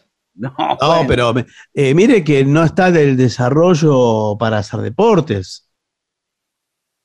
Bueno, lo que pero no A mí me gusta, menos. eh, eh, yo a mis hijos les inculco. Sí. ¿Qué les este, inculca? No sé, pero les inculco. Es una Sí. palabra que me gusta mucho. Sí, es un poco autoritaria la palabra inculcar. Inculco sí es tremendo. A mí no ha nacido el que me inculque nada. Sí. Es de prepo inculco. Sí, sí. Eh, bueno, ¿a usted le gusta que sus hijos practiquen deportes violentos, por ejemplo? Ponele boxeo.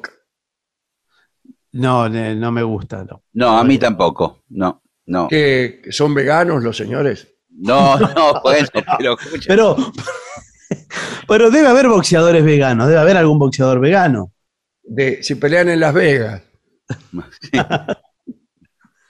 No, por ejemplo, yo no sé si es deporte violento, eh, podemos abrir una polémica aquí, pero por ejemplo Sí, el taekwondo. El taekwondo. El taekwondo es un No, deporte. violento, violentísimo. claro, es violento. No, pero dicen que es una, una La filosofía. mayoría es que los, los que practican ese deporte terminan mal. ¿Cómo terminan? Mueren.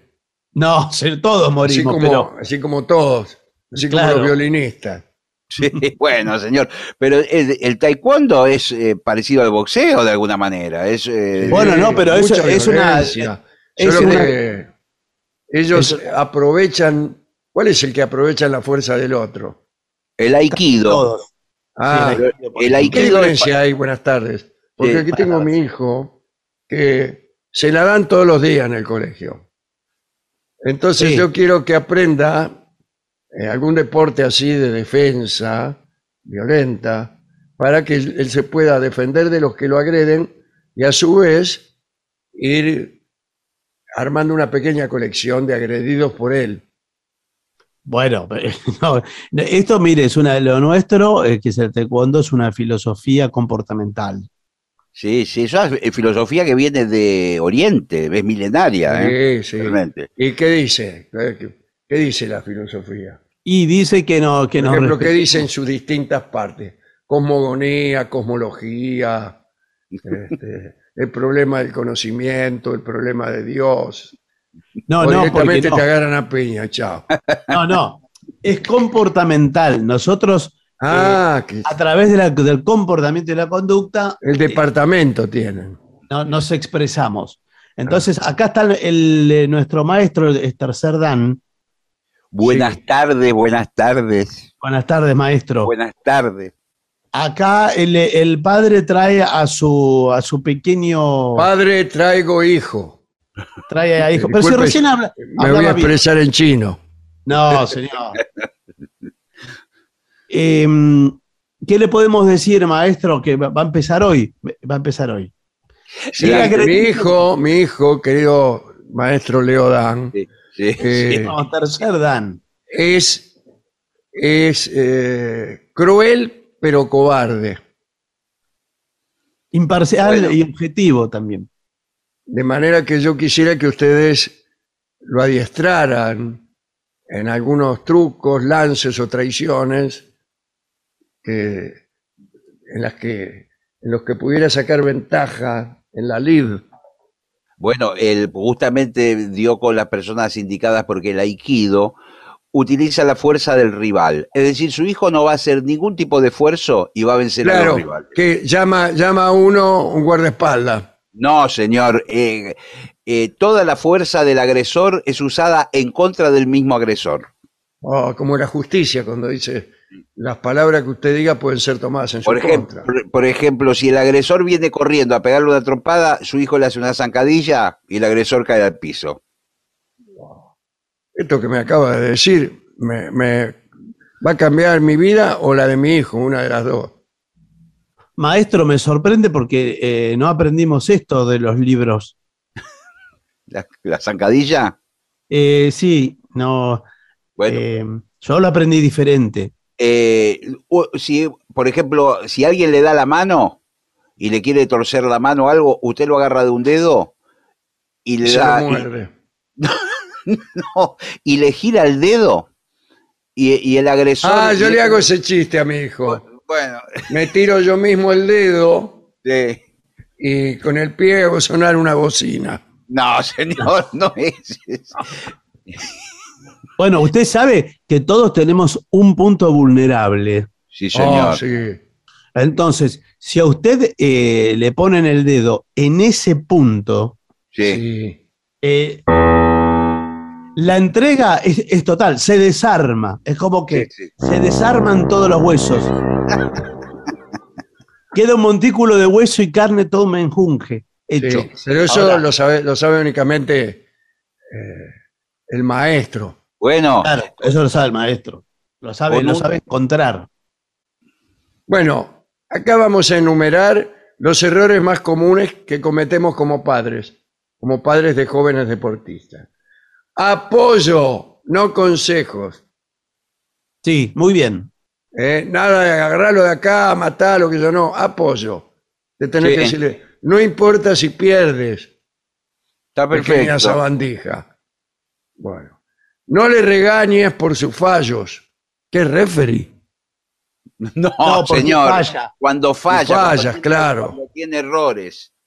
Piensa que tu hijo falla porque está aprendiendo. ¿eh? Y por muy bueno que sea, no lo sabe todo. Al igual que tú tampoco como padre o madre. Mirá cómo no sabrá que ni siquiera No sabemos sabe cómo decirte. Sí, Tampoco pobre. lo sabes todo. Y fue allá muchas veces. Sí, a ti te lo digo. Después, el deporte es un juego, no una competición. No me diga. ¿Cómo se van a poner los de la FIFA cuando lo sepan? Pero está muy bien el espíritu deportivo, divertirse. Sí, Eh, gane, no gane que sea profesional, Claro. eh, ni- tiene que ser su futuro y el tuyo. No, no pretendas que te mantenga. No, señor. No. Además que si usted, eh, su hijo eh, hace, por ejemplo, saltos ornamentales, Sí, eh, no, es probable que no sea una estrella de los saltos ornamentales. No sé quién es el mejor del mundo en saltos ornamentales. el- nadie lo conoce. Bueno, Claro. no, no sabemos. Debe ser eh, ruso o algo así. Sí. Sí, puede ser. Debe ser. Porque Eh, en Rusia el Estado los obliga No sé a, si vi- lo a sabía. vivir a los saltos orna- ornamentales. No sé a qué edad se empieza saltos ornamentales. Bueno, Bueno, Primero hay que hacer natación. sí, porque si no, imagínese, usted se manda un salto ornamental ahí, qué sé yo, y después lo tienen que sacar entre cuatro, para que no se ahogue. No critiques al entrenador, no, No, menosprecies al entrenador. ¿Eh? Es su entrenador y tu hijo lo tiene que respetar y hacer caso. Bueno. a veces Sí. se meten los padres en los partidos cuando juegan en los colegios. mete, matalo, matalo. Eh, i- incluso de- de- desoyen las órdenes del, del técnico, del entrenador. De, no le des bola, hacé la tuya. Dale de bola, anda adelante, anda adelante. No, que adelante si es un 3. Es un 3 sin proyección. Eh, eh, ¿Por qué va adelante? Usted no sabe nada, señor. Sí, cuando yo yo soy- jugaba, cuando yo jugaba, eh, Sí. a mí me vinieron a buscar de, de Fénix Ah, sí, qué bien. y Y- no, no me encontraron. No. Bueno, claro. no critiques a los árbitros, ni los menosprecies. Si no hubiera árbitros, no habría deporte ni juego. Yo estoy en contra, yo he jugado toda mi vida al fútbol sin árbitros. Sí, sin árbitros, la mayoría. es mucho mejor. Es mucho mejor. Bueno, nada de gritos. No le grites a tu hijo en público. Si quiere decirle algo, mejor en privado. Claro. Si se erra un penal en el partido o algo, Claro, usted no diga, no lo diga encierra en el vestuario Sí. y ahí le dice lo que le tenga que decir. Y se oyen, se oyen los rumores desde afuera. No te metas con sus compañeros. No digas cosas tales como, a ese tronco no se la pase. Claro. Bueno, al fin y al cabo son niños. No pierdas la calma. Mantente sereno y tranquilo. Bueno, y todo así. Perfecto, está muy bien. Disfruta viéndolo jugar. ¿Cómo voy a disfrutar si no la agarra ni no la ve ni cuadrada, señor? Incluso tiene que disfrutar si pierde. Si su hijo pierde con el Sí. equipo, usted disfruta igual. Dice, vamos. Claro, usted se hace como que es hincha de los otros, usted. No, no, bueno, pero, pero no se deprima, no hay problema. Siempre uno gana y otro pierde. Sí. Yo, eso le- yo soy entrenador y siempre le digo a mis jugadores, Sí. uno gana, otro pierde. Es así. Sí, pero siempre perdemos nosotros. Y bueno, eso ya vamos a llegar a otra etapa, Bueno, seguramente en otro equipo, ¿no? Con otros jugadores y, y otros entrenadores. bueno, ¿perdió Boca el otro día? No. No, señor, ganó. ganó, ganó. ¿Cómo, cómo, cómo hizo? ¿Cómo, cómo hizo? Claro. Hizo más cantidad de goles que el otro y listo, así se gana. Con dos goles de Villa, señor. Dos goles de Villa. Sí, sí. Bueno, fantástico. Bueno, usted me dijo, ahora venía la mejor parte, Sí. que era cómo las amenazas surgen, surten efecto en, en los deportistas, pero bueno, eso lo haremos otro día porque estamos Sí. completamente excedidos de tiempo. Bueno, entonces eh, deberíamos hacer una pausa y tras ella eh, convocamos al trío sin nombre. ¿Cómo no? Lo mejor de la 750 ahora también en Spotify. La 750 en versión podcast. Para que la escuches cuando quieras. Lo mejor de la 750 en Spotify. Dale play.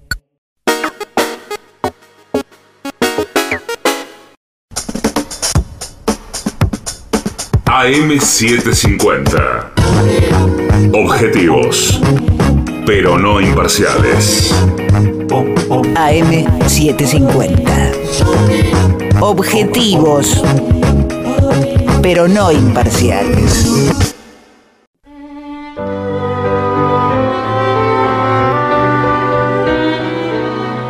Continuamos en La Venganza Será Terrible y creo que ya están en línea, en el aire de las 7.50, los integrantes del trío sin nombre. Manuel Moreira, Manuel Moreira, Martín Caco Martín Dolina Caco y el Dolina licenciado y el licenciado pentacadémico Ale Dolina. Ale Dolina. Buenas noches. Muy Buenas noches. ¿Cómo Muy anda? buenas noches. Muy bien. Muy buenas noches. Muy bien, muy bien. Muy buenas noches. Buenas noches a todos. Bueno, sí. Bueno, Hay programas de radio que constan en saludarse nada más. sí, sí. Sí. buenas noches. Buenas noches. Buenas Eh. tardes. Bueno, antes Sí. que nada, buenas noches. En general, es, eh, los primeros 20 minutos de los programas eh, es así. Sí, claro. Sí, sí. Eh, Tenemos que empezar a hacerlo, a saludarnos. Nosotros hacemos los 20 últimos.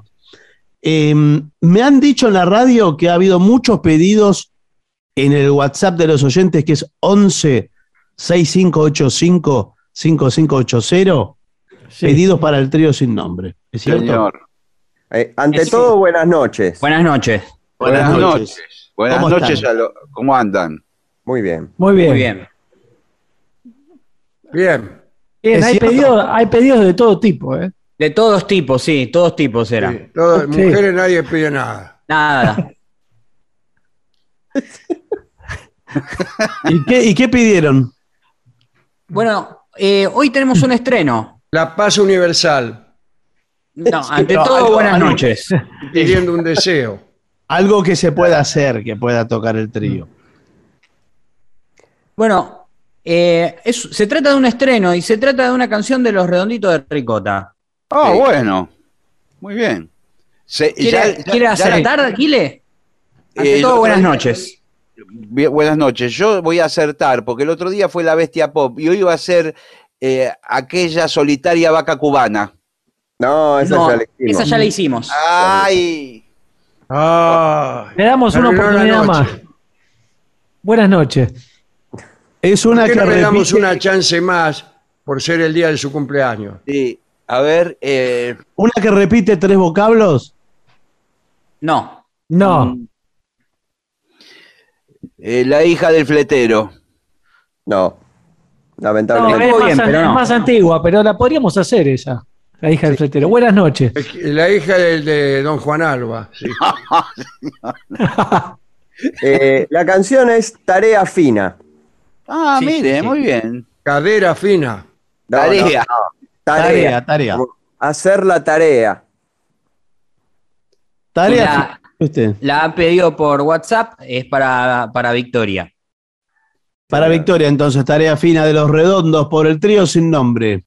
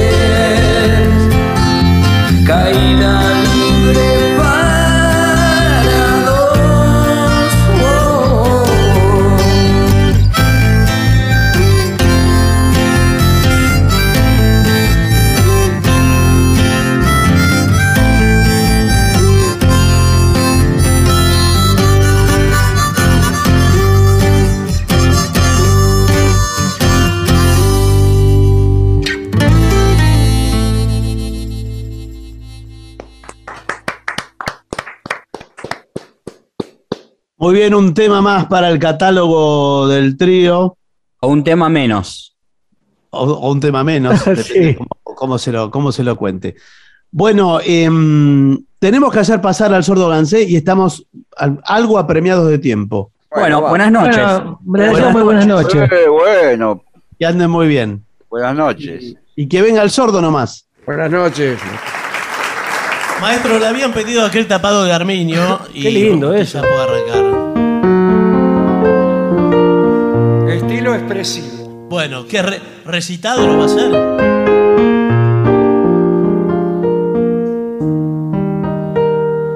Aquel tapado de arminio, todo forrado en la me,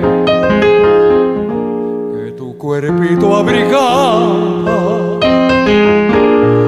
al salir del cabaret. Pasaste a mi lado, prendida tu gigoló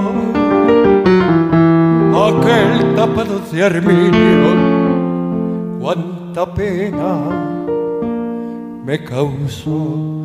¿Te acordás? Era el momento culminante del cariño. Me encontraba yo sin vento, vos amabas el arminio. Cuántas noches tiritando los dos junto a la vidriera, me decía suspirando, ay mi amor si vos pudieras. Y yo con mil sacrificios te lo pude al fin comprar. Más que amigo vi usurero y estuve un mes sin fumar. Aquel tapado de arminio todo forrado en la me que tu cuerpito abrigaba al salir del cabaret me resultó al fin y al cabo más durable tu amor el tapao lo estoy pagando y tu amor ya se acabó. Qué lindo, maestro.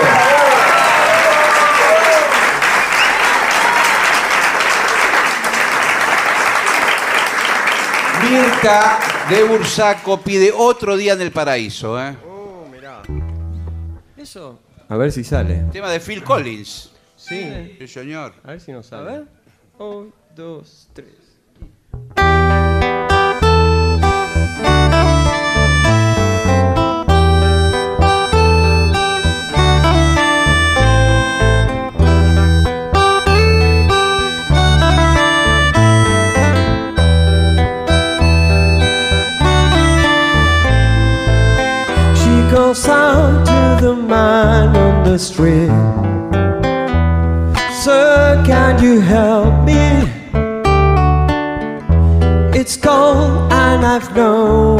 Sleep. There's somewhere you can tell me. He walks on, doesn't look back. He pretends he can hear her. Starts to whistle as he crosses the street. Seems embarrassing to be there.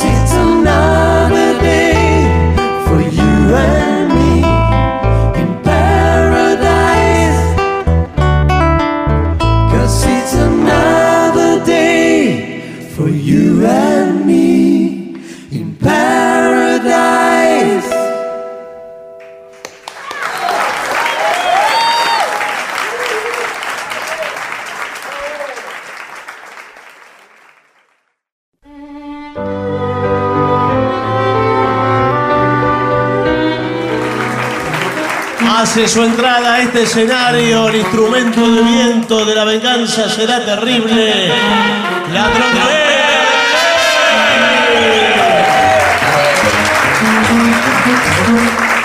Bueno, eh, ya lo habíamos anticipado ayer, no al aire, pero sí en el camarín, que íbamos a hacer Hay humo en tus ojos, que es, es una pesadilla. Sí. Para todos. Hay humo en tus ojos. So- sobre todo la para gente el quiere público. disfrutar de la música. pesadilla, no es una una pesadilla. El que escribió, es hermoso el tema, pero ¿Una es- quesadilla? Hoy está ¡Qué haciendo- rica! Sí. la, la melodía... ¿Qué ganas? Quesadilla de carne. o pesadilla de carne. Sí, también. Una quesadilla que. Yo la vi esa película. Bien. Sí. Bueno, ¿qué les parece si lo hacemos? Lo hacemos, dale. Bien. ¿Vamos? Cuento. Un, dos, tres. Bye.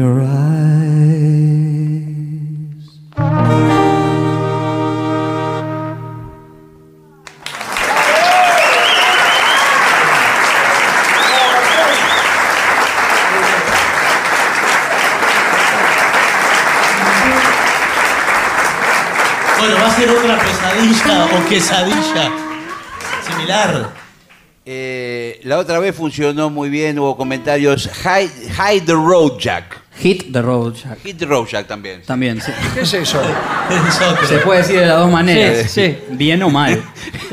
El tema de Ray Charles. Uy, sí. ¿Nos vamos a ir con esta? ¿Con cuál? Con esta.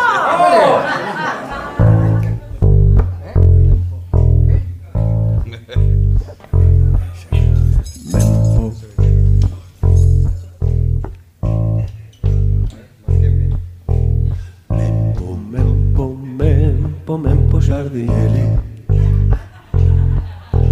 Mempo, mempo, mempo, mempo giardinelli.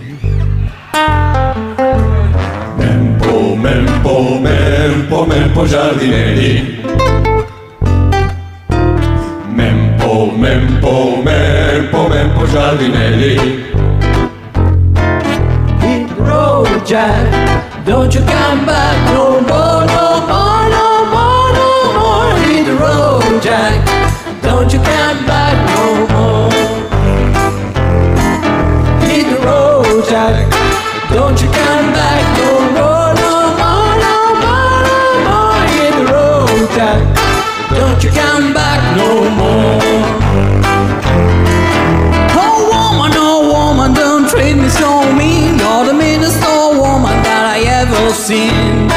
esse